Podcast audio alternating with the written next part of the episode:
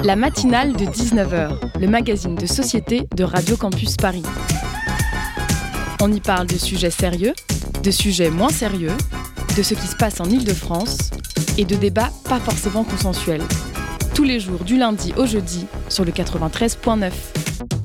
Chère auditorice, je voudrais vous raconter une histoire qui m'a été elle-même racontée. C'est celle d'Iel, jeune élève d'un pays étranger qui vit son homosexualité cachée car interdite par les lois de son pays et les lois de ses parents. Un jour, on découvre son identité et Yel est contraint de fuir. Yel lui obtient un visa étudiant pour la France et grâce à sa sœur, arrive à venir à Paris où Yel demande maintenant l'asile. L'histoire s'arrête ici, car la suite n'est pas encore écrite. Quand on me l'a raconté, j'ai réalisé qu'on avait tous un rôle à jouer dans cette histoire. Comment notre pays accorde-t-il Yel l'asile Quelle procédure Ul fait-on subir et quel métier et précarité la loi Blanquer va-t-elle Ul proposer? Mais surtout, je me suis rappelé d'une loi contre laquelle on s'était battu lors de ma première année de licence, la loi ironiquement appelée Bienvenue en France. Aujourd'hui, cet élève qui fut qui fuit une situation dans son pays pauvre et sans aucun soutien de sa famille doit alors payer 2770 euros pour s'inscrire en licence et 3770 euros pour s'inscrire en master, soit 16 fois plus que ses homologues français et européens. Mais où est donc passée notre grande idée française de l'éducation comme droit fondamental pour tous et pour atteindre l'autonomie Tout autour de moi ces derniers temps me rappelle cette force de l'éducation. On en a vu l'importance lundi dernier à propos des femmes économistes nécessaires pour changer notre vision sociétale de l'économie. Je me désole quand je vois des gens démunis face à la justice qui ne connaissent même pas leurs droits parce qu'on n'a pas le temps de l'apprendre en éducation civique. Et ça m'énerve quand je vois ces réformes législatives incompréhensibles avec les, langages de puissants. Mais au contraire, je me réjouis lorsque j'écoute le podcast Les yeux grands ouverts, où trois nanas partagent leurs connaisses pointues sur la crise Et enfin, je reste éblouie par ces filles, toutes hautement qualifiées, qui en cela ont trouvé la force en Iran, comme Leili, ou en Inde, comme Simran, de se lever contre l'autorité établie qui les instruit pour qu'elles soient bonnes à marier et refuse ensuite de leur donner les mêmes droits que les autres. Chers auditeurs, concluons cette fable et lançons cette matinale sur cette note révolutionnaire de simplicité que je voulais te partager. Le savoir fait la force.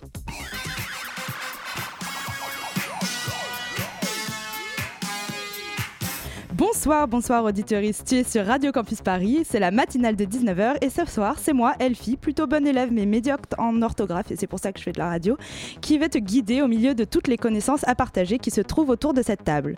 Tout d'abord, avec Farah, nous recevons Hendrik Davy, député LFI à l'initiative de la proposition de loi relative à l'enseignement supérieur, visant notamment à supprimer Parcoursup, la sélection en master et à supprimer la précarité chez les jeunes chercheuses. Gabriel zoomera ensuite en compagnie de Courrier Sud, musicien et DJ a sorti son nouveau single, single il y a 12 semaines et bientôt son nouvel EP. Et bien sûr du bon son et les chroniques de Hugo pour parfaire le tout. La matinale, c'est tout de suite. La matinale de 19h. Euh, bonsoir Farah, tu es avec moi dans le studio. Bonsoir. Et bonsoir Andric Davy. Bonsoir. Euh, vous êtes donc député LFI à l'initiative de la proposition de loi euh, NUP relative à l'enseignement supérieur, visant donc, comme je le disais, à supprimer Parcoursup, la sélection en master et la précarité chez les étudiants et les jeunes chercheuses. quels ont été les constats principaux qui vous ont posé à proposer cette nouvelle loi pour l'enseignement supérieur et la recherche? Alors c'est un projet qui vient un peu de loin parce qu'en réalité moi je, donc, suis chercheur depuis euh, maintenant 2005, hein, chercheur en écologie et euh, j'ai vu petit à petit le service public de, l'université et puis de la recherche euh, se être démantelé au fur et à mesure des années, des, projets de loi les uns après les autres, malheureusement des projets de loi des fois portés par la droite mais aussi des projets de loi portés par, par la gauche sous, Hollande avec la loi Fioraso. Et l'idée donc depuis 2017, hein, depuis que je suis à la France Insoumise, c'était d'essayer de, de reproposer un projet alternatif qui se base sur quelque chose d'assez simple et qui est complètement dans la ligne de, ce que vous avez dit tout à l'heure. C'était que de penser que le savoir euh, et le savoir scientifique, moi je suis attaché à la spécificité du savoir scientifique, que le savoir scientifique, qu'il soit en sciences sociales d'ailleurs ou, euh, en sciences naturelles ou en physique ou, même en mathématiques, est quelque chose de très important euh, pour notre société, pour l'émancipation de, toutes et tous. Et c'est très important aussi pour le, travail démocratique et, la démocratie. Hein. C'est même un pilier de la démocratie. On avait essayé de travailler un peu sur cette question avec Barbara Stiegler pendant la campagne euh, présidentielle. On avait écrit un texte là-dessus, euh, euh, fondement, fondement d'une sixième république. Et donc c'est à partir de ça, et puis évidemment l'actualité avec le Covid, les filles d'étudiants qui avaient besoin d'aide alimentaire pour survivre, de voir que des étudiants sont obligés d'être sous tente. Vous avez parlé de Bienvenue en France, qui est un scandale absolu quand même. Enfin, de demander à des étudiants qui viennent de pays étrangers. Moi, j'habite Marseille. Alors à Marseille, ils l'ont même pas mis en place tellement c'était une hérésie au début de, de, faire ça, parce que les gens viennent d'Algérie, du Maroc, viennent de, toute, de toute la Méditerranée, et leur demander des frais d'inscription complètement délirants, 6 000, 7 000, 20 000 euros pour un master. Bon voilà. Et donc on est dans cette situation où on a une vraie marchandisation de, l'université qui est en cours, qui a été très loin et très rapide dans d'autres pays européens, et on, a l'impression qu'avec Parcoursup, on a un moment d'accélération en France. Euh, et qui voilà. Donc c'était aussi pour mettre un terme à tout ça et proposer une autre alternative une loi cadre. Alors vous avez parlé des étudiants mais c'est une loi cadre à la fois sur la recherche euh, sur mm. l'université parce que moi je ne focalise pas que sur parcoursup. Je pense que si on veut supprimer la sélection faut, faut aussi des maîtres de conférences en face pour qu'il y ait les moyens d'étudier. En parlant de sélection justement actualité récente on en a parlé dans une interview récente aussi de Radio Campus Paris sur l'UNEF le 6 février. Le ministère de l'enseignement et de la recherche a lancé ce mois-ci la plateforme monmaster.gouv qui vient remplacer Trouve, ton mon master. Et donc le but, c'est proposer un catalogue de masters français par des universités publiques ou des établissements publics accrédités. Au total, c'est plus de 3500 formations et 8000 parcours qui seront accessibles sur cette plateforme unique. Donc c'est la fin du dossier qu'on devait déposer dans chaque université, chaque structure, etc., ce qui était assez pénible. Donc c'est vraiment quelque chose qui vient changer concrètement la vie euh, des étudiants qui vont postuler en master. Vous ne pensez pas que c'est un progrès, euh, cette modification? Alors, non, la sélection n'est pas un progrès, mais la sélection, elle, elle, existait, elle préexistait en fait avant la, plateforme en réalité. Le problème vient de, de, la mise en place de la sélection quand on est passé euh, donc du LM, enfin de, avant c'était euh, licence, maîtrise, DEA, mhm. et la sélection avait lieu en DEA, elle n'avait pas lieu en maîtrise. Hein, dans, à mon époque, hein, dans ma génération, ça avait lieu en DEA, ce qui était aussi un problème, hein, c'était au passage de bac plus 5, mais il y avait vraiment quelque chose de diplômant et de massif en bac plus 4. Et, euh, et donc le problème, c'est la mise en place de cette sélection et la fin des diplômes nationaux en réalité. Mhm. Parce que euh, pourquoi euh, ça devenait un problème d'avoir euh, de, effectivement de déposer à plein de masters? C'est qu'en réalité, tous les masters étaient tellement différenciés que si on veut tel master dans tel truc, eh ben, il faut aller à tel endroit et que les places sont limitées, donc on comprend que ça bloque. En réalité, moi je reparle de, mon époque, hein, mais qui était une époque où, bah, avec un bac, quelle que soit la mention à, Savigny-sur-Orge, hein, donc dans banlieue parisienne, on était à l'université d'Orsay pris quoi qu'il arrive en mmh. sciences, hein, quoi qu'il arrive, en 2000. en 2000. Pareil, si vous aviez une licence, pas besoin de mention, vous étiez pris en maîtrise. Et comme les maîtrises avaient exactement les mêmes significations à Toulouse, à Marseille, à Paris, hein, c'était des, des, diplômes nationaux, il n'y avait pas besoin de se, prendre trop la tête. On, faisait sa maîtrise là où on avait fait sa licence, et si on voulait bouger, il y avait suffisamment de place, parce qu'en fait, il n'y avait pas de, tension comme actuellement. Donc en réalité, le problème vient de la sélection, hein, et le vient de manque de moyens qui fait qu'on est obligé de sélectionner. Et, le manque de moyens vient du manque de place, justement, dans les voilà. universités. C'est-à-dire euh. qu'on n'a pas vu arriver, pourtant c'était forcément prédictible, hein, on a vu une augmentation du taux de succès au baccalauréat, bon, qui était voulu, on peut en débattre, mm. mais ça a été voulu. Et il y a eu une augmentation de la population, euh, de façon, euh, d'élèves, hein, avec le baby-boom des années 2000, et donc de la population étudiante. tout ça n'a pas été anticipé, donc le taux d'encadrement a chuté. Et les universités n'ont pas la capacité aujourd'hui d'accueillir tous les étudiants, sauf à les mettre je ne sais pas où. Donc il aurait fallu construire des places, il aurait fallu anticiper n'ont pas anticipé. C'est sur tout ça qu'il faut revenir, et c'est vrai que c'est compliqué. Voilà. Mais au-delà de la question des places, très concrètement, là, ce que vous expliquez, c'est en lien avec la massification scolaire, le fait qu'il y ait de plus en plus de jeunes lycéens qui aient leur bac et de voie générale. Mais est-ce qu'il n'y a pas une question sur l'orientation en tant que telle dans ces filières-là où on sait que c'est sous tension et assez tôt finalement, c'est toujours les mêmes filières qui reviennent, donc le droit, la psychologie, STAPS. Mmh. Euh, si au lieu de s'interroger sur la question de rendre accessible à tous ces filières où on sait qu'il y a un manque de moyens, donc un manque de place, s'il ne faudrait pas nécessairement euh, reconditionner euh, l'accès général euh, et ne pas diversifier les formations pour les adapter au marché du travail ensuite. Alors, en plus, c'est en plein dans un sujet sur lequel je travaille en ce moment, parce que je, travaille aussi au sein de la commission d'évaluation et de contrôle des politiques publiques. Mmh. Et il y a eu un rapport il y a quelques années sur l'accès à l'enseignement supérieur. Et ce qui est bien dans cette, cette commission du Parlement, c'est qu'on fait un suivi. Alors, ce qui est un peu bizarre, c'est que le député Renaissance avec lequel je travaille, ni l'un ni l'autre, on avait rédigé le rapport. Donc, on est assez. Euh, voilà, on relit le rapport et, on fait euh, des auditions sur l'orientation en ce moment au lycée notamment et sur Parcoursup. Et sincèrement, moi, ce que je pense, c'est qu'évidemment, on a besoin d'un vrai service public de l'orientation, mmh. mais il a été cassé. Euh, les, les, psychologues de l'éducation nationale sont trop peu nombreux. Enfin, c'est une catastrophe et avec le Covid, ils ont beaucoup d'autres choses à faire que de l'orientation. Et Euh, on a transmis une partie de l'information aux régions qui le font de manière très hétérogène. Euh, tout ce qui était donc orientation avec l'ONICEP, avec les conseillers d'orientation avant, etc. tout ça a été relativement cassé et on n'a pas bien remplacé ça. Hein. Donc on a un vrai problème effectivement d'orientation. Mais moi, je pense qu'il faut faire très attention à, à ce qu'on appelle l'adéquationnisme, c'est-à-dire en gros, bah, on a besoin de tel emploi, eh ben il faudrait former les jeunes faire tel. Bon, en réalité, je prends l'exemple des psychologues, ça me fait beaucoup sourire. Euh, dans ma permanence, j'ai reçu des psychologues qui travaillent euh, dans, les services publics euh, pour l'aide à l'enfance, etc. Leur problème aujourd'hui, c'est qu'il n'y a pas assez de psychologues. Comme le problème des médecins ou des infirmières, c'est qu'il n'y a pas assez de médecins il n'y a pas assez d'infirmières. On n'a pas assez formé de psychologues. Moi, pendant toute ma jeunesse, j'ai entendu dire qu'il y avait trop d'étudiants en psychologie, que ça ne servait à rien de faire des études de psychologie. Mmh. En réalité, quand vous allez à l'université, vous apprenez un savoir, un savoir scientifique qui vous sera utile quoi qu'il arrive, et vous, vous, obtenez des qualifications. Et en fait, ce qui va déterminer votre employabilité, c'est pas que les qualifications, c'est les qualifications qui sont adaptées à un moment à un emploi et c'est des compétences. Et il y a une confusion depuis que, en gros, on a essayé de casser tout ça entre la qualification et la compétence. Mmh. Euh, et moi, j'explique pour être, euh, même pour les lycées pro, etc., pour des métiers manuels, il y a un certain nombre de qualifications, de savoirs fondamentaux qu'il faut avoir, hein, y compris euh, quand on travaille menuisier ou autre chose. Et ben, on a besoin, y compris de parler avec un client qui parle pas français, donc de parler anglais. Ça, c'est la qualification. Mais la, la et puis il faut un certain nombre de choses en géométrie, etc. Et la compétence, c'est d'apprendre tel outil. Ou alors, si vous prenez un exemple sur les langages informatiques, apprendre la programmation, c'est la qualification. Apprendre à programmer en Java, c'est une compétence. Mm. Et c'est l'employeur qui, à un moment donné, a la responsabilité de vous donner cette compétence. Et voilà. Et moi, je pense qu'on a besoin de peut-être de peut-être plus de euh, euh, je sais pas moi, de, de responsables des ressources humaines qui soient formés en psychologie. C'est pas un problème.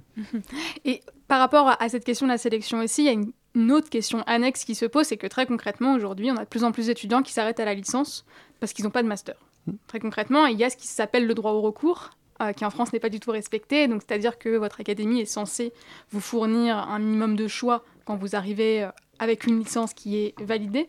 Et donc, ça occasionne désormais un marché qui est en lien avec le contentieux pour l'accès en master, donc il y a un coût qui exclut énormément de personnes. Qu'est-ce que vous en pensez? Est-ce que vous ne pensez pas que proposer euh, des dispositifs qui feraient que euh, l'accessibilité serait ouverte à tous euh, permettrait de réduire ce type de contentieux-là, où on est dans une situation un peu d'entre-deux, où il faut qu'il y ait des contentieux pour qu'on arrive à une sélection non, mais il faut en finir avec ça. Il faut vraiment revenir à, un droit, et c'est vraiment le, premier point. Hein. Donc la, proposition de loi, elle est en, en, six chapitres et 18 articles, et le premier article, il est, il est là c'est revenir au droit à la poursuite des études. Mmh. Si vous avez obtenu le diplôme euh, de licence, vous avez le droit de passer en master. Si vous obtenu le diplôme du bac, vous avez le droit de faire une licence. Et, et c'est pas par un droit au recours, c'est qu'à un moment donné, c'était dans la loi, avant la loi ORE. Ce qu'a fait la loi ORE, c'est pas la création de Parcoursup, enfin, c'est euh, une conséquence. Mais la loi ORE a rompu l'automaticité d'obtention d'une licence euh, quand vous avez un bac. Avant, c'était obligatoire. Les universités étaient obligées de vous trouver une, une, formation en licence. Donc, je pense que c'est ça. Il faut revenir à un système de ce type-là euh, et en finir avec la compétition. Tout est lié. C'est-à-dire que si on veut que ce soit des universités qui sont en compétition les unes avec les autres, qu'il y ait une marque pour sur chaque université, et eh bien évidemment, les étudiants vont aller, euh, vont vouloir, vont pas vouloir rester à Nanterre, ils vont vouloir absolument aller au Paris Centre. Parce qu'à Paris Centre, il y a, euh, par exemple, je sais pas, Panthéon-Sorbonne, vous sortez avec un meilleur salaire, etc. Ça, c'est le, le fonctionnement des universités mmh. américaines. Mais euh, si vous aviez le, avant c'était, euh, vous aviez une licence, vous avez un master, vous défendiez euh, votre salaire avec la même façon qu'il soit de Nanterre ou qu'il soit de la Sorbonne normalement. Et si on revient à quelque chose comme ça et où le, la dépense par étudiante est la même dans toutes les universités, et eh ben en réalité on, résout une partie du problème. Mais il faut repenser l'ensemble du, du, du, système en fait. Donc pour, excusez-moi, pour vous, pour changer cette mentalité selon laquelle un diplôme de Paris 1 permet une meilleure, euh, de meilleure employabilité qu'un diplôme de Nanterre actuellement, euh, il faudrait, qu'est-ce qu'il faudrait faire? Ben, la même dépense par étudiant. Alors, on a obtenu, euh, parce que j'ai été, avant de, faire la proposition de loi, j'ai été rapporteur pour avis euh, donc pour euh, le plan de loi de finances 2023 sur l'université et la vie étudiante. Et ce qui est très intéressant quand on est parlementaire, c'est que du coup, je peux demander tous les documents au ministère. Mmh. Et je leur ai demandé un tableau qui est dans le rapport et qui, la ministre était assez furieuse que je le fasse sortir. C'est la dépense par étudiant par université. Elle est de 4000 euros à Nîmes, Mhm. Elle est de 16 000 euros à Panthéon-Sorbonne, 15 000 euros à Saclay et 30 000 euros dans les écoles de chimie. Et jamais ils m'ont donné les, les, sources pour l'ENS et la Polytechnique. Ah, ça, les, classes préparatoires, il y aurait quoi dire. Mais, mais, justement, c'est qu'il y a la question de il faut repenser tout le système et également il faut repenser les mentalités parce qu'en termes d'employabilité, c'est pas nécessairement le saut, enfin c'est pas forcément toujours voulu que l'école euh, veuille euh, qu'il y ait de la compétition entre étudiants, attirer des étudiants euh, de partout, même de d'Île-de-France ou autre. C'est que sur le marché du travail, il y a aussi certaines exigences qui sont totalement déconnectées de la réalité de terrain où on va considérer qu'un élève qui a un diplôme d'une école est meilleur qu'un autre alors que finalement les savoirs fondamentaux sont les mêmes ou les expériences sont les mêmes. Donc on peut également euh, cette il faut question. questionner ça. Euh. Mais il faut questionner forcément aussi la, dichotomie entre euh, grande, enfin école, école d'ingénieur, école de commerce d'un mm. côté, grandes écoles d'un côté et, université de l'autre. C'est le principal problème en fait en termes d'employabilité. Mais moi j'ai un petit doute quand même sur cet argumentaire sur le recruteur parce que j'ai été recruteur pendant des années de master mm. et sincèrement de pas savoir exactement quelles sont les qualifications des masters que vous recrutez, c'est ça vous met vraiment en difficulté. Avant on savait que quelqu'un qui avait fait, euh, moi c'était euh, maîtrise des biologie des populations et des écosystèmes, on savait que le diplôme était national, on savait qu'est-ce qu'il avait acquis dans sa, dans sa qualification. Aujourd'hui, les, les, les, noms sont plus fleuris les uns que les autres, on ne sait pas exactement ce qu'ils apprennent. Et si c'est difficile pour un recruteur académique, je pense que c'est difficile pour un, recruteur aussi dans le monde de l'entreprise. En réalité, eux aussi ont besoin d'une lisibilité et préféreraient finalement que euh, les, les, qualifications soient à peu près les mêmes un peu partout, parce que sinon ils peuvent pas savoir eux-mêmes. Donc il y aura un travail d'uniformisation du fond des études à, faire également en accompagnement de votre Mais revenir au vrai service public qu'on avait développé, euh, qui avait ses défauts, mais qui avait quand même un, très grand nombre de qualités et qui a permis euh, un certain nombre d'avancées scientifiques françaises, euh, parce que après on pourra parler de recherche finalisée et fondamentale, parce qu'on on, propose de supprimer le crédit impôt recherche typiquement, c'est un truc, on nous dit oui, mais vous voulez casser l'innovation. Je dis bah, pendant des années on n'a pas eu de crédit impôt recherche, on a fait Alstom, on a fait Airbus, on a fait la Ariane, on a fait tout ça, on a fait tout ça sans compétition avec des services publics, avec des entreprises publiques. Donc, donc moi je pense qu'en réalité réalité, on a, on a cassé beaucoup de choses pour euh, livrer au privé, hein, parce que aussi mm. c'est un des éléments, c'est qu'il y a une augmentation de 10% des étudiants maintenant dans le privé. Euh, euh, et il y a des, alors on va peut-être en parler, mais il y a Global Galileo, Global Education, qui par exemple est un grand groupe qui s'est mis là-dessus, avec des fortunes qui se font là-dessus, et ça devient une manne financière énorme, parce que des, plein d'étudiants qui sont sortis du système vont dans ces écoles et on, on, peut les comprendre. S'il n'y a pas de place ah, bah, euh, à l'université, il faut bien euh, se former quelque part. Mais par rapport aussi à l'enseignement privé, est-ce qu'il n'y aurait pas des possibilités euh, De toute manière, il n'y a pas autant de place qu'on le souhaiterait dans le secteur public et dans les écoles du service public? Quelle qu'elle soit, il faut bien euh, s'attaquer au secteur privé et faire en sorte que les savoirs fondamentaux soient les plus lycées possibles et peut-être fournir des aides aux personnes qui ne peuvent pas se payer certaines formations via l'alternance ou autre. Qu'est-ce que vous en pensez, vous? Que c'est une mauvaise chose d'aller dans le privé euh, de manière générale euh? Alors, les, ceux qui m'ont alerté sur ce qui se passait dans les écoles privées, donc, qui arrivaient maintenant sur Parcoursup, c'est les écoles privées elles-mêmes. Mhm. Hein. les vieilles écoles privées qui sont là depuis des années, c'est elles qui m'ont alerté en fait. Hein. Je les ai auditionnées, elles m'ont dit, mais il, il se passe des choses là euh, faites attention, en fait, on a des écoles qui font des formations qui sont complètement bidons et qui profitent, justement, qui profitent de l'alternance et, euh, et, de, et en fait du fait que, bah, du coup, une partie des études est payée par France Compétences, hein, parce qu'en fait, c'est tout un marché. Mmh. C'est-à-dire que vous allez en apprentissage, l'employeur, finalement, il, il a pas, ça lui coûte pas grand-chose parce que c'est France Compétences qui paye, c'est 4,6 milliards d'euros qui sont dilapidés. Sincèrement, on emploierait avec ces 4,6 milliards d'euros euh, des maîtres de conférences, on développerait des lycées des centres, nous on propose aussi des centres polytechniques, alors on l'a pas proposé dans la loi là, mais c'était dans d'autres plans euh, des centres polytechniques qui vont euh, du CAP euh, jusqu'à la licence professionnelle. Si on repense aussi les licences professionnelles et tout ça, de façon publique, avec cet argent-là, au lieu de, de, financer le privé comme ça, avec des formations de, de, merde, pour dire les choses. Et que faire pour les mieux les contrôler, ces formations-là? Parce que c'est des fonds publics finalement. Donc comment ça se fait qu'on ait autant de fonds qui transitent sans aucun contrôle, ou que l'on sache que c'est formations sont de maigre qualité et qu'on les subventionne tout de même. Je pense que ça, ça là, faut espérer quand même que le gouvernement fasse quelque chose. C'est-à-dire d'abord, il y a une grande partie des écoles privées qui râlent, euh, celles qui, sont, qui ont pignon sur rue depuis des années. Et normalement, euh, le fait d'être inscrit sur Parcoursup devrait, euh, devrait nécessiter en fait un certain nombre de régulations. néanmoins, il y a quand même une inquiétude. Et ça, on l'a vu quand on a auditionné les professionnels de l'orientation, c'est qu'il y a des forums étudiants où euh, l'école, plus le, le, stand au sein du forum étudiant est beau et, magnifique, plus c'est bidon derrière. Hein. Et donc il y a quand même plein d'étudiants. Et c'est certaines écoles, moi j'ai vérifié à Marseille, c'est des écoles qui sont même pas sur Parcoursup. Mais vous proposez aussi une suppression de Parcoursup? Ouais. et, et, on pourrait moins contrôler ces écoles euh, si... Oui, mais, l'idée, c'est vraiment de revenir euh, principalement sur le service public. Hein. Après, euh, il y aura toujours des, euh, des, secteurs où il y a des écoles privées, parce que le, service public ne peut pas tout faire, parce qu'il y a des niches, il y a des choses. bon, il y a des écoles privées qui, voilà, qui fonctionnent depuis des années, qui ont leur savoir-faire. on pourrait discuter un jour de les rapatrier dans le service public, mais bon, ça, c'est pas, c'est pas la première étape. Et, souvent, elles sont, quand elles sont sous contrat, on peut prendre l'exemple de ce qui se passe aussi dans les écoles au niveau du, secondaire. Hein. Il y a des qui sont sous contrat et font mm. bien le travail. Ce pas... Moi, je pense qu'il ne faut pas relancer une guerre privée contre public, mais par contre, euh, il ne faut pas faire en sorte qu'on dépaisse, complètement le, public euh, au profit de, trucs complètement frauduleux dans le privé. Merci beaucoup, Hendrik Davy. On fait une petite pause et on vous retrouve juste après. la C'est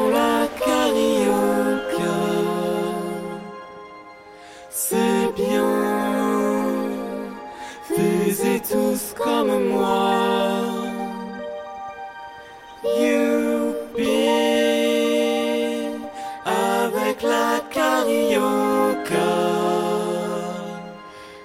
Tant pis s'il faut dire aux autres danses au revoir. Si tu dansais la carioca, ce n'est pas un foxtrot ou une polka n'est vraiment pas très compliqué pour la comprendre. Suis bien mes pas.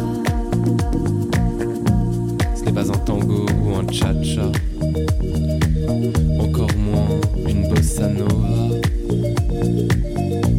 Quand t'as goûté à cette danse-là, tu ne peux plus faire que ça.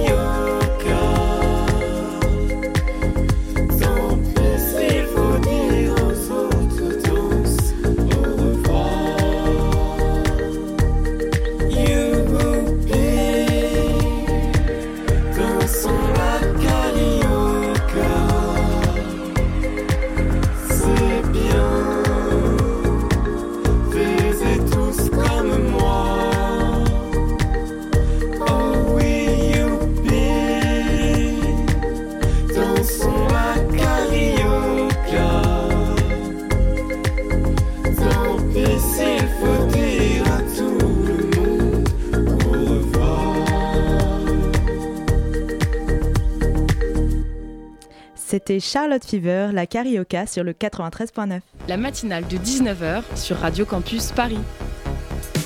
Et nous sommes toujours en compagnie d'Hendrik Davy avec Farah pour euh, discuter de la nouvelle proposition de loi relative à l'enseignement supérieur et à la recherche. Et on voulait justement parler, après avoir parlé de la sélection, de la sélection à master et de un petit état des lieux euh, de l'enseignement supérieur, parler de la précarité étudiante et donc de ceux qui euh, font l'enseignement supérieur, qui sont dans l'enseignement supérieur. Donc à la rentrée 2022, après deux ans de pandémie, la précarité étudiante, donc vous en avez parlé tout à l'heure, n'a jamais été aussi grande.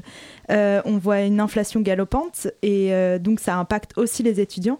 Quelles sont vos propositions dans la loi pour lutter contre cette précarité? Alors, de toute façon, c'est quelque chose qu'il faut traiter sur le long terme. On ne va pas faire croire que ça va être facile du, du jour au lendemain. en gros, il faut d'abord qu'un étudiant puisse se loger. Donc une des propositions, c'est qu'on relance massivement en fait la construction de, logements étudiants. Euh, mais comme de toute façon il n'y en aura jamais assez, c'est, pas, il faut pas découpler ça euh, de la question du logement en général dans la société. Hein. Euh, donc ça c'est la première proposition et que ce soit les CRUS qui soient maîtres d'œuvre là-dessus si possible. Deuxième proposition, c'est sur les repas. c'est la gratuité des repas au CRUS pour tous. Parce que se nourrir, c'est c'est obligatoire. on est obligé de se nourrir pour, pour travailler. Et ensuite, ça s'adosse à une proposition forte qui est, maintenant une proposition de, beaucoup de personnes, hein, qui est euh, beaucoup de syndicats, etc., qui est la location d'autonomie. Euh, donc en gros, qui est égale à 60% euh, du seuil de pauvreté. C'est comme ça que c'est défini juridiquement là, dans, la proposition loi, pour pas être lié directement à une valeur fixe. Hein, donc en gros, c'est 1100 euros. Euh, alors évidemment, pour tous ceux qui sont détachés du foyer fiscal des parents. Et le grand débat qu'on a eu avec la ministre sur ça, et euh, c'est pareil sur le CRUS, c'est oui, mais il y a quand même des étudiants euh, qui ont les moyens parce que leurs parents, et moi j'ai aucun problème, s'il y a des étudiants qui sont très riches et que ben, leurs parents ils payent beaucoup, ils paieront avec nous beaucoup plus d'impôts, mais leurs, élèves, leurs, leurs, enfants pourront bénéficier de ces droits-là. Et je suis très attaché à l'universalisation des droits, parce que sinon finalement, on, euh, ceux qui payent beaucoup d'impôts, finalement, leurs enfants ou eux n'ont plus de services euh, euh, liés à cet impôt qu'ils payent. Donc voilà. Donc je pense que ça c'est important. Et Louis Boyard qui, qui, était venu là pour sur ces questions-là pour la niche socialiste où il y avait aussi ces questions-là, a rappelé quand même que si on fait la somme de tout ce qu'on de tout ce qu'on a, dont on a besoin quand on est étudiant à Paris, et eh ben en gros on arrive à plus de 1000 euros. Et quelles sont les professions qui peuvent donner à 1000 euros à chacun de euh, leurs enfants euh, pendant toutes leurs études? Voilà. Concernant les logements Crous, justement, parce que c'est une question euh, qui est centrale dans, la vie des étudiants, Emmanuel Macron avait promis la construction de 60 000 logements Crous à la fin de son quinquennat. En 2021, courant 2021, on était à un peu moins de 11 000. Comment vous expliquez cette pénurie de logements sociaux? Il n'y a pas une vraie volonté politique moi je pense. Hein. Euh, après, il y a des vrais problèmes. C'est-à-dire un, manque de, euh, des retards sur la construction et un manque de bâtis sur lesquels ils pourraient faire ces constructions. Euh, donc il y a, y, a, y, a, de la technique derrière. C'est-à-dire que ça se fait pas automatiquement. C'est comme les logements sociaux d'ailleurs dans, dans, les villes. donc il faut, faut aller travailler là-dessus. Moi, j'ai pas réussi à savoir aussi au niveau de la maîtrise d'ouvrage. Le Crous nous dit qu'ils sont bien meilleurs. On les a auditionnés là-dessus. Ils nous ont dit qu'ils font les choses plus vite et mieux. Et le ministère dit que c'est mieux quand c'est la maîtrise d'ouvrage un peu privée. Euh, après, il y a vraiment un problème, c'est qu'il faut aussi qu'on recouvre la maîtrise d'ouvrage euh, dans le public. On l'a beaucoup perdu. Donc on est quand même beaucoup dépendant des partenariats publics-privés, etc. Mais c'est pareil pour les écoles à Marseille, hein. on, a le même, on a le même souci. Et également par rapport à ces logements crous, il y a souvent des plaintes par rapport à, leur état de vétusté, euh, leur manque de modernité et parfois aussi leur éloignement hein, des mm. universités et des centres d'enseignement. Est-ce qu'il ne faudrait pas réfléchir en fait à redéfinir une priorité sur le logement euh, pour les étudiants, parce que la sélection, on en entend énormément parler, mais c'est vrai que les conditions euh, d'études passent souvent à la trappe et on se focalise sur l'initiative privée. Tout est un peu lié, c'est-à-dire que euh, parce que globalement, si on peut avoir une licence, notamment proche de son, de son logement parental, bon, c'est mhm. pas forcément souhaitable des fois de rester quand on est en licence, mais euh, quand c'est possible, c'est souhaitable. Mhm. Or, à partir du moment où tout est mis en compétition et que pour avoir la licence que vous voulez, vous êtes obligé d'aller à Lille, vous compliquez aussi la question de l'accès au logement. Mhm. Donc, je pense que tout est lié. Il faut revenir à quelque chose où, euh, si possible, il y a une proximité. Et euh, c'est pas la même chose de construire, de construire du logement à La Rochelle ou, ou dans des endroits de faible densité, voilà, où il y a peut-être plus de disponibilité que de tout concentrer par exemple à Paris et que tous les étudiants de France soient obligés de contraindre de monter à Paris par exemple. Mais vous proposez donc euh, dont, vous nous parliez du, d'un, de repas gratuit pour le Crous, euh, mais on vient de, ça vient d'être refusé justement le, repas gratuit pour un euro euh, pour tous par les parlementaires. Comment est-ce que vous pensez pouvoir faire passer Ah bah on espère gagner sur les retraites. Et que Macron sera obligé de faire une dissolution. Et ça, je, voilà, on parle 30 secondes des retraites. Mais si, si perd sur les retraites, euh, il ne peut pas continuer de politique, il est obligé de faire une dissolution. Et, euh, et à partir d'un mouvement social fort comme il y a là, et s'il y a l'unité politique, c'est pour ça que moi j'attachais beaucoup d'importance à que ce soit une proposition de loi NUPES, euh, on peut gagner ensuite. Et, et, tout ça, on le met en œuvre. maintenant, il n'y a pas de majorité, effectivement, pour mettre en œuvre l'ensemble de ce programme. Euh, à l'Assemblée actuellement, parce que euh, avec LR, il n'y aura pas de majorité. Après, sur certains des aspects, avec LR et RN, paradoxalement, on peut, sur un certain des articles, je pense avoir euh, une majorité. Mais sur le repas à 1 euro, on a vu qu'il n'y avait pas de, majorité non plus. C'est vrai. Et comment expliquer le fait qu'il n'y ait pas de majorité? C'est ce, cette crainte de rendre ça universel, qu'il y ait de la perte, une mauvaise gestion publique? Ouais, je pense que c'est assez idéologique. Euh, après, euh, non, c'est assez idéologique. Euh, mm. je pense que fondamentalement, la gratuité, moi, c'est une autre forme de gratuité que je préconise, puisque j'ai été chercheur en écologie sur l'effet des changements climatiques. je préconise la gratuité sur les transports en commun. C'est un, combat qu'on mène là sur Marseille. Mm c'est pareil, on se heurte au même problème. Si c'est gratuit, les gens vont dégrader. Tous les exemples partout dans le monde montrent que c'est pas vrai.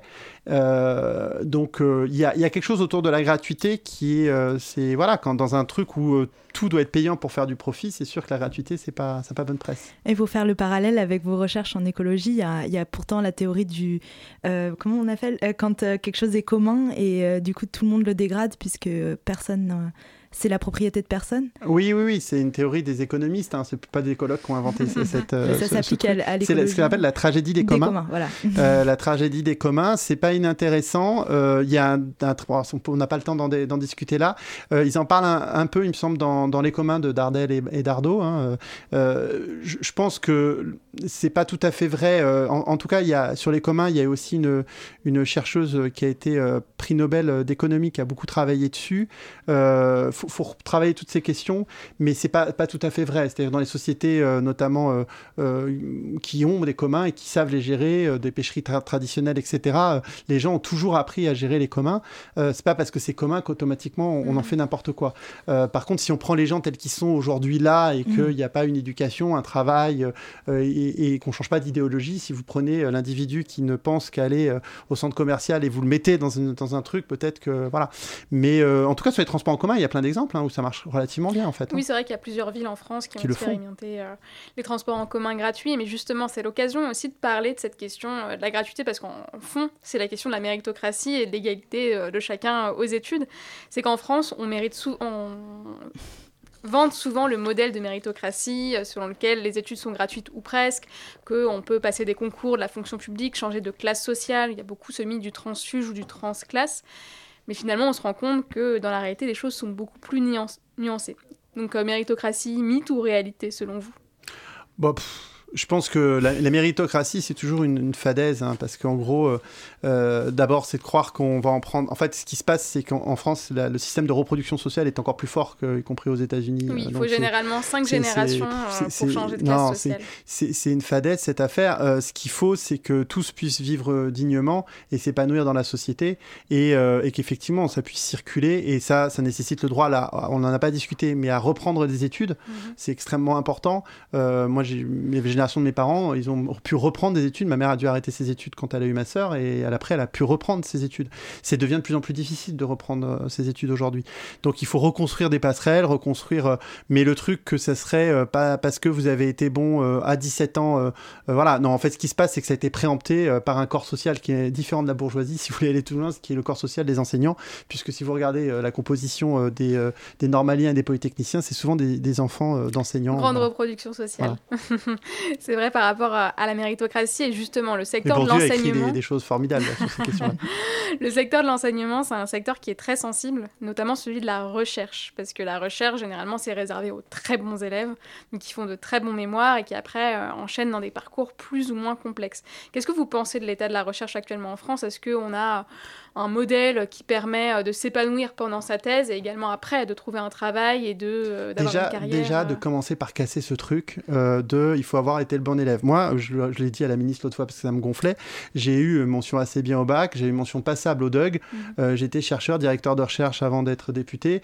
J'avais une, une, copine à moi qui, est, qui a été qui est une brillante des plus brillantes chercheuses à Harvard maintenant sur la question des manchons empereurs. Ils ont failli la virer du collège. je connais des potes qui, des astrophysiciens brillant. Des exemples comme ça, j'en ai Ouais. plein dans la génération d'avant. Euh, c'est des rares exemples, hein, c'est toujours des rares. Ça, il faut pas se. Mais, mais, mais non, vous êtes pas. Des... On n'est pas euh, dès le bac. euh, moi, je l'ai redit à des élèves que j'ai. Arrêtons ça. Ça, c'est- ça par contre, c'est un vrai un drame français. hein. Oui, de croire, vrai. ça c'est un drame typiquement français, de croire que euh, une fois- votre note au bac, votre note au lycée, ça détermine vos capacités intellectuelles jusqu'à la fin de la vie. Alors maintenant, c'est même plus au bac, c'est au collège. Et, euh, et je vois avec ma fille, c'est maintenant en primaire. C'est dès le CE2 qu'on leur dit, en gros, bon bref. Donc non, non, je pense que ça, il faut casser ça. Et après, la recherche en France, a encore des choses qui fonctionnent bien. Euh, les, unités fonctionnent bien. On n'est pas assez payé. On, on en discutait tout à l'heure pendant la pause. En gros, un chercheur CNRS, il faut que vous sachiez, c'est 1880 euros. Maître de conférence, c'est pareil. Quand il rentre, souvent à 36 ans, l'âge moyen, c'est 1800 euros. hein. Donc c'est sûr qu'on n'est pas assez payé. Mais néanmoins, il y en a encore qui viennent parce que c'est des postes fixes. Et, euh, et on fait encore de belles choses, mais c'est cassé. Ça, c'est un gros pan, donc on ne pourra pas discuter là.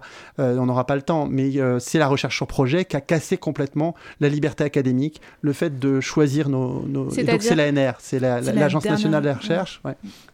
Euh, dans les années euh, 2000, ils ont créé l'Agence nationale de la recherche et ils ont créé des, in- des instances d'évaluation.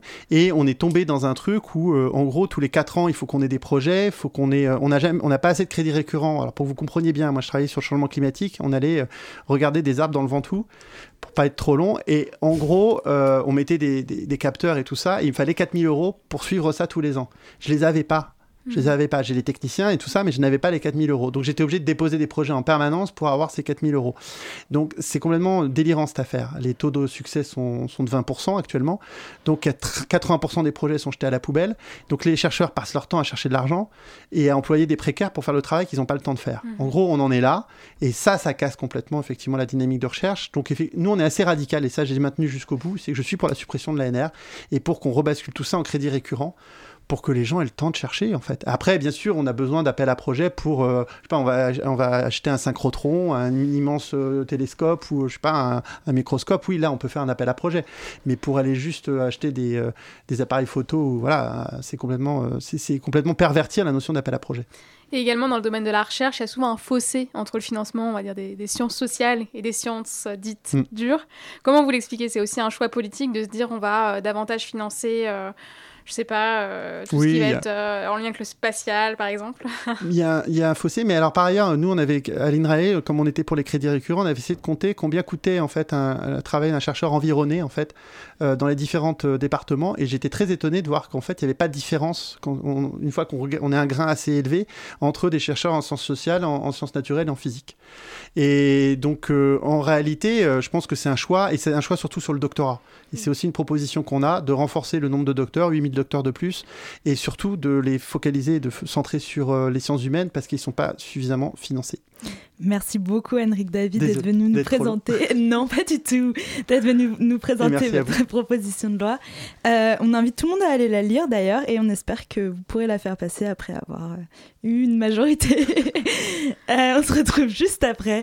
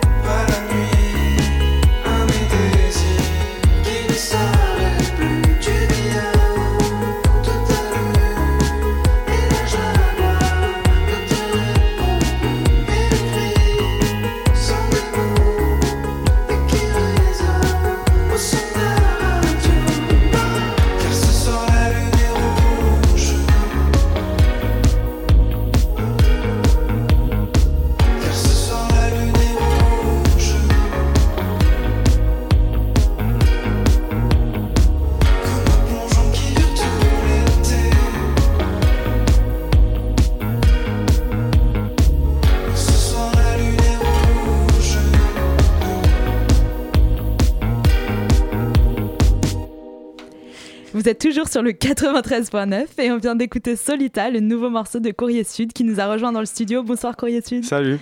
Et vous avez compris, c'est tout de suite l'heure du Zoom. Allez. Le Zoom, dans la matinale de 19h. Donc Courrier Sud, ce soir, c'est Gabriel qui va vous interviewer. Bonsoir Gabriel. Euh, bah, ma première question, Courrier Sud, donc ça se définit comme un projet musical qui se définirait comme onirique et électronique, selon euh, ce que j'ai pu lire. Oui. Que, euh, comment il est né ce projet et puis qui participe finalement? Qui se cache derrière Courrier Sud? Ah, bonne question. Bah, du coup, Courrier Sud, c'est quelque chose que j'ai commencé il y a deux ans, on va dire. Euh, en fait, auparavant, je vivais au Maroc, j'ai grandi là-bas et euh, j'étais très impliqué dans la scène électronique euh, expérimentale, disons. Et on a fondé le premier label avec des amis de musique XP, etc. Et ça se passait plutôt pas mal pendant plusieurs années, qui s'appelait VIV. Et un jour en festival, en fait, on m'a piqué le disque dur sur lequel il y avait genre tous les projets du label et du collectif, etc. Et vraiment, vraiment tout. On connaissait pas du tout les, les clouds, les trucs Mhm. comme ça. Donc pas très futé. Et ça m'a fait un peu l'effet euh, d'un accident de voiture qu- auquel on survit, tu sais, où tu te Mhm. réveilles, t'es en mode, ok, je- maintenant je veux faire exactement ce que j'ai envie de faire maintenant. Et donc, euh, Courrier Sud. D'accord. Et donc Courrier Sud, c'est le nom de votre projet, mais c'est aussi le nom d'un roman euh, d'Antoine de Saint-Exupéry. Et je me suis demandé euh, pourquoi cette référence, si c'était une référence ou Oui, pas, oui, c'est- tout à fait une référence à Saint-Exupéry, qui est un de mes auteurs préférés, que vraiment je peux lire cinq fois par jour, tous les jours. Et Mhm. euh, parce que c'est quelqu'un qui euh, parle très bien du monde et des humains, c'est quelque chose que j'aime beaucoup. Et surtout, il est européen, mais il parle énormément euh, de l'Afrique du Nord, Mhm. de voyage, etc. Et moi, étant franco-marocain, bah, c'est quelque chose qui, qui faisait sens pour moi, qui suis du Maroc et en même temps qui ai beaucoup d'attaches en France et des origines, etc. Donc, donc voilà, Corée Sud. Et côté euh, influence musicale, j'ai pu lire aussi que vous évoquiez parfois euh, Séba- Sébastien Tellier ou R. C'est quoi pour vous vos, vos influences euh Bah, Tellier, énormément. R aussi, parce que c'est quelque chose qui est euh, assez électronique et en même temps très planant, très désert, etc. C'est vraiment une, une thématique qui revient beaucoup chez moi. Et sinon, étonnamment, le, je pense que le genre de musique que j'écoute le plus tous les jours, c'est la musique ambient. Mhm. Genre vraiment des trucs, je- automatiquement je vais mettre ça. Ce qui se ressent pas trop, je suppose, dans la musique que j'écris. Après, je peux tout écouter. Et euh, d'ailleurs, j'ai une playlist, si vous voulez écouter, sur ma page Spotify, qui s'appelle Long Courrier. plaisir. Donc euh, n'hésitez pas à aller la visiter, il n'y a pas que de l'ambient, Mhm. donc euh, intéressante. Au-delà de la musique que vous écrivez, j'ai aussi vu que vous faisiez parfois des DJ sets. Comment ces deux pratiques, elles, elles s'articulent? Est-ce que c'est la même chose? Enfin, comment, comment vous vivez ces deux moments où vous êtes sur scène, mais vous ne faites pas forcément la même chose? C'est, moi, comme je disais tout à l'heure, je viens de la musique euh, plus électronique, disons à la base. Euh, faire des lives, etc. En fait, c'est quelque chose d'assez nouveau pour moi que je que j'apprends tous les jours. Mais euh, j'aime quand même énormément passer des disques, en, Mhm. trouver des trucs et les jouer le soir même. C'est quelque chose d'assez agréable. Et euh, pour moi, en fait, Courrier Sud, j'ai envie que ce soit quelque chose qui soit mis live avec euh, toutes mes chansons, etc. Et en même temps, qu'il y ait, qu'il y ait une possibilité de, de d'étendre cet univers euh, en version club, quoi. Mhm. Et c'est quelque chose qui, qui me plaît beaucoup. Et en général, en- quand je suis en DJ set, j'invite toujours un pote à moi avec qui on bossait dans la musique euh, auparavant. Mais on garde le nom quand même Courrier Sud. Et euh, j'aime bien ce délire de, de pouvoir D'al- switcher entre les deux. d'alterner ouais. entre les deux. Vous parliez de live. euh, là, justement, vous avez filmé des lives de l'EP que vous allez sortir, Ouais. il me semble. Euh, comment ça s'est construit, cette idée de, de mettre en scène, euh, de filmer votre musique et euh, le projet, et où vous l'avez fait aussi d'ailleurs C'est assez que- incroyable. En fait, on, on avait une caméra, on se dit, mais j'ai une idée de ouf, viens, on filme un concert. Et non, jamais, ça marchera pas. Euh, c'est dans des lieux particuliers. Enfin, il y a quand Alors- même une vraie mise en scène. C'est pas juste vous en si, train de jouer euh, dans votre En- chambre. En vrai, ouais, si, si. Bah, en fait, j'ai envie de, de, de, de- de capitaliser littéralement sur le fait que je viens du Maroc parce que, au-delà de- du fait que c'est exotique, etc., c'est quelque chose que je trouve magnifique. Enfin, c'est un pays que je trouve euh, magnifiquement beau et que j'ai pas beaucoup vu euh, dans la scène indé. Donc, euh, pour moi, ça, ça marche parfaitement, quoi, parce que c'est mon pays. Et puis, en plus, ça crée un univers qui, je trouve, a un côté un peu mystique et ésotérique, ce qui, Mhm. ce qui fait très sens pour Corée Sud. Et du coup, ça nous donne une bonne raison, moi et mes amis musiciens, de, de venir tourner des trucs dans des riades, dans le désert, dans des trucs comme ça. Et là, en fait, justement, on prépare euh, un truc un peu plus poussé. On a commencé par un riad, on a fait une espèce de- d'endroit un peu désertique, et là, on veut carrément aller tourner un truc euh, dans le Sahara. Donc, euh, je vais voir. si- On commence à bosser dessus, donc Mhm. on va voir. Peut-être un truc un peu scénarisé, pourquoi pas. Parce que je, je posais aussi cette question euh, sur cette mise en scène, parce que j'ai aussi vu que sur scène, vous aviez une machine à rêve lumineuse qui tourne et hypnotise la foule, apparemment. Donc je ne sais pas si vous pouvez nous en dire plus, mais je me demandais plus largement comment, euh, comment vous construisiez votre scénographie et comment ça s'articulait peut-être dans l'ensemble de votre processus. euh, Alors effectivement, ouais. sur scène, j'utilise un truc qui s'appelle une Dream Machine. C'est une espèce de, de- de- En soi, c'est très simple. C'est une espèce de machine en carton qui tourne sur un tourne-disque avec une ampoule à l'intérieur. Et c'est un truc qui a été inventé par des artistes euh, surréalistes, genre au début du XXe siècle. Et les mecs se servaient de ça, en fait, pour s'auto-hypnotiser. C'est-à-dire qu'ils regardaient la machine qui tournait dans la- à travers les fentes, tu plisses un peu les yeux, et au bout de quelques secondes, tu commences à entrer dans un état de un peu étatique, je sais pas comment on peut De dire. De, ouais, comme ça, je sais pas c'est quoi le terme, mais, mais ça marche pas mal, c'est pas besoin de drogue ni rien, quoi. Et euh, je trouve ça très très beau comme objet. Je vous invite à aller regarder à quoi ça ressemble, une Dream Machine. Et euh, en fait, j'en ai construit une pour mes lives. Et... À grande échelle. Ah, non, la vraie taille du truc, Ouais. quoi. Ça fait quoi? C'est genre moins d'un mètre. Et, et c'est toujours super beau, quoi. Quand la fumée, le truc qui tourne avec la lumière, c'est moi, c'est ça marche bien.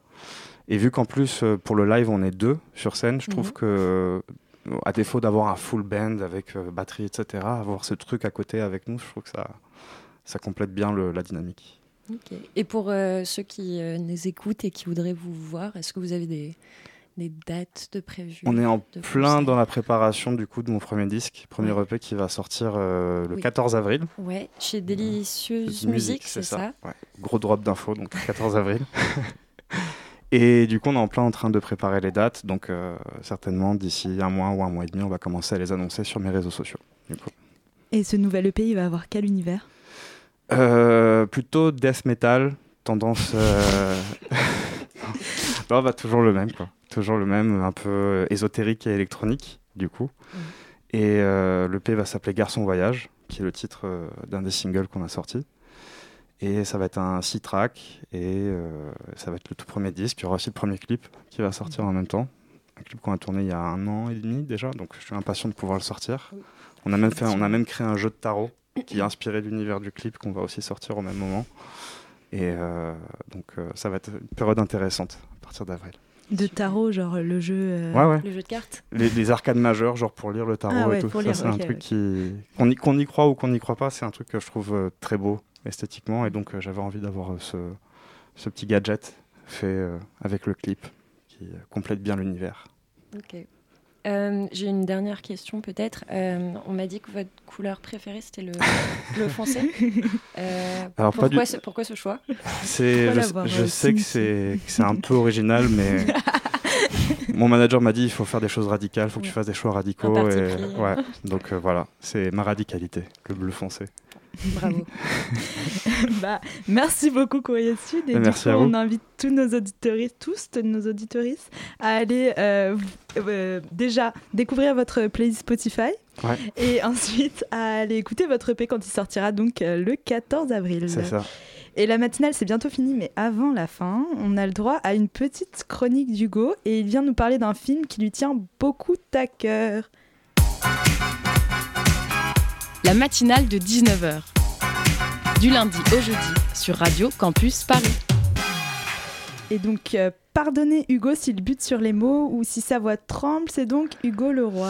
En effet, elle fit ses noms sans appréhension, mais avec beaucoup d'entrain que je viens parler d'un film qui a tout bonnement marqué mon existence. Je pense très honnêtement que je le mets dans mon top 10 de mes films préférés de tous les temps, facile. C'est donc avec beaucoup de plaisir que je déclare aujourd'hui mon amour à Call Me By Your Name.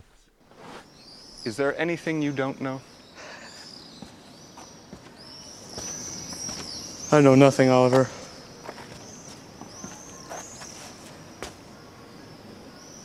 Well, you seem to know more than anybody else around here. Well, if you only knew how little I know about the things that matter. What things that matter?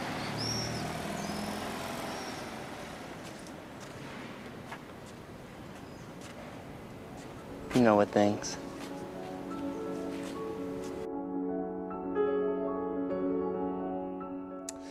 Réalisé par Luca Guadagnino en 2017, Call Me By Your Name est une adaptation d'un livre écrit par André Assiman.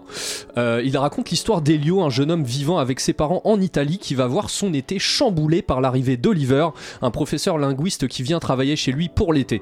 Vous l'aurez compris donc, Call Me parle d'amour, mais pas n'importe lequel.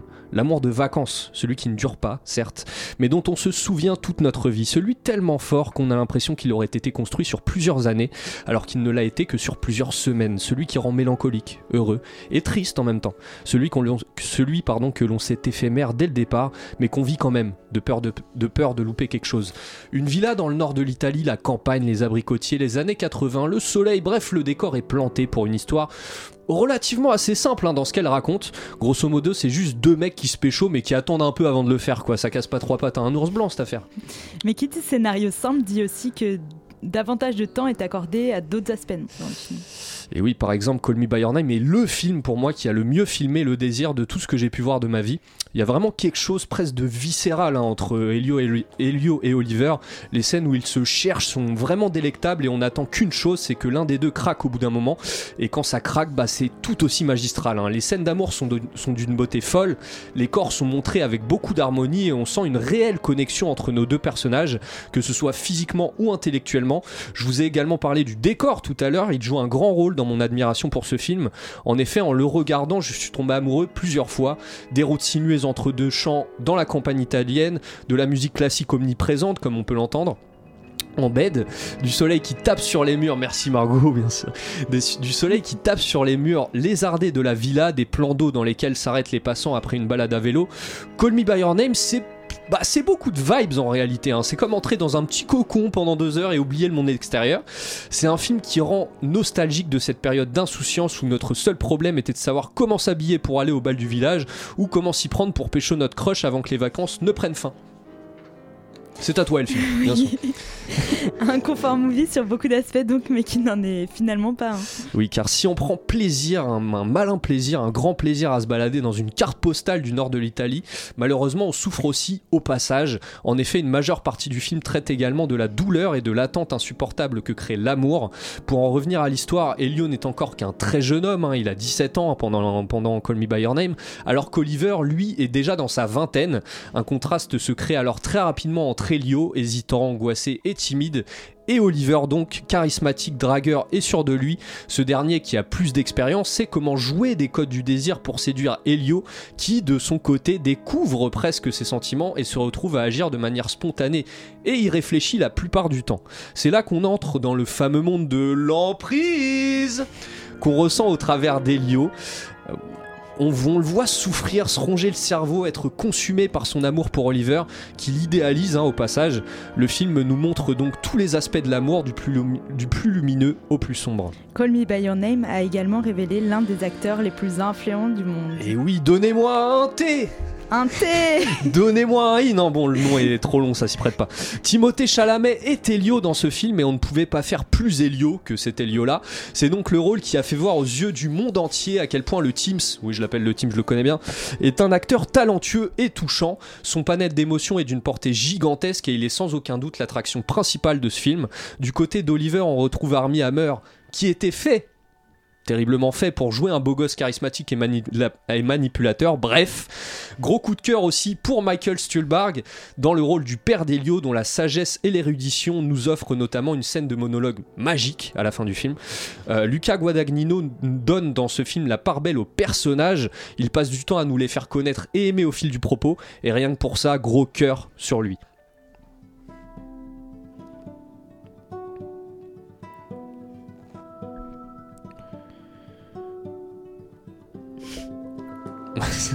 J'avais envie de laisser la musique un petit peu. C'est un film tout doux. Un... Call By Your Name est un film donc tout doux, qui se voit et se revoit toujours avec le même réjouissement de mon côté, mais qui sait aussi vous mettre une bonne claque dans la gueule parfois et vous rappeler que l'amour c'est beau mais c'est dur aussi. J'ai vu un truc sur Insta qui disait que ce film rend happy sad, et j'aurais pas dit mieux. Je rajouterais que lire le livre après avoir vu le film a très bien complété mes sentiments et mon amour pour cette œuvre globale. On peut y lire des passages introspectifs qu'on capte moins à l'écran, car le film reste globalement pudique, ce qui chagrinera pas Elfie, car je sais qu'elle adore les films pudiques. Je ne l'attendais pas, mais comme dit le père d'Elio, la nature use parfois de moyens très ingénieux quand il s'agit d'appuyer sur nos points faibles. Un point faible, Call Me By Your Name en est certainement devenu un dans ma tête. Merci beaucoup Hugo, j'ai pas du tout envie d'arrêter cette musique. On l'arrête pas, on peut, on, on jure- peut la monter un petit peu sinon un peu. On On a le temps, on a le temps. a le temps, on a un peu le temps, mais. Mais D'ailleurs, c'est une musique de Sufjan Stevens qui fait trois morceaux. Tu connais euh, Je suis extrêmement fan de Sufjan Stevens, ce morceau est incroyable. Voilà. Il y a aussi un autre dans la soundtrack de ce film que je considère comme Visions des- of Gideon? Non, L'autre? euh, All of Me Wants All of You, qui est enregistré en live. C'est cette version-là qui est utilisée sur le film. Et franchement, la première fois que j'ai entendu ce morceau, j'ai cru que j'allais Voilà. mourir. quoi. C'était euh, incroyable. Mais c'est fou parce que d'ailleurs, Sufjan Stevens, je trouve que ces morceaux qu'il a dans, dans le film sont totalement adéquats à l'univers du film et à ce que ça essaie de véhiculer. Donc euh, voilà, il n'y a, pas- a pas à dire, c'est vraiment magi- magistral comme film, que ce soit euh, au niveau du son, au niveau des images, c'est vraiment un beau truc à voir. Je crois qu'il est sur Netflix en ce moment. Euh, donc, donc allez le voir, ça, mange pas de pain. Merci, merci beaucoup Hugo et merci à tous. Mais je vais devoir couper la musique parce que c'est déjà la fin de l'émission. Donc je, je remercie nos invités, Hendrik Davy et Courrier Sud. Et il me reste le temps de remercier les acharnées de nos ondes. Et donc Farah et Gabriel aux interviews, Hugo pour sa chronique de ce soir. Et un grand merci à Margot à la réalisation et à Marie, la coordinatrice. J'espère que cette émission vous a apporté plein de nouvelles connaissances et je vous laisse entre les mains de scènes ouvertes.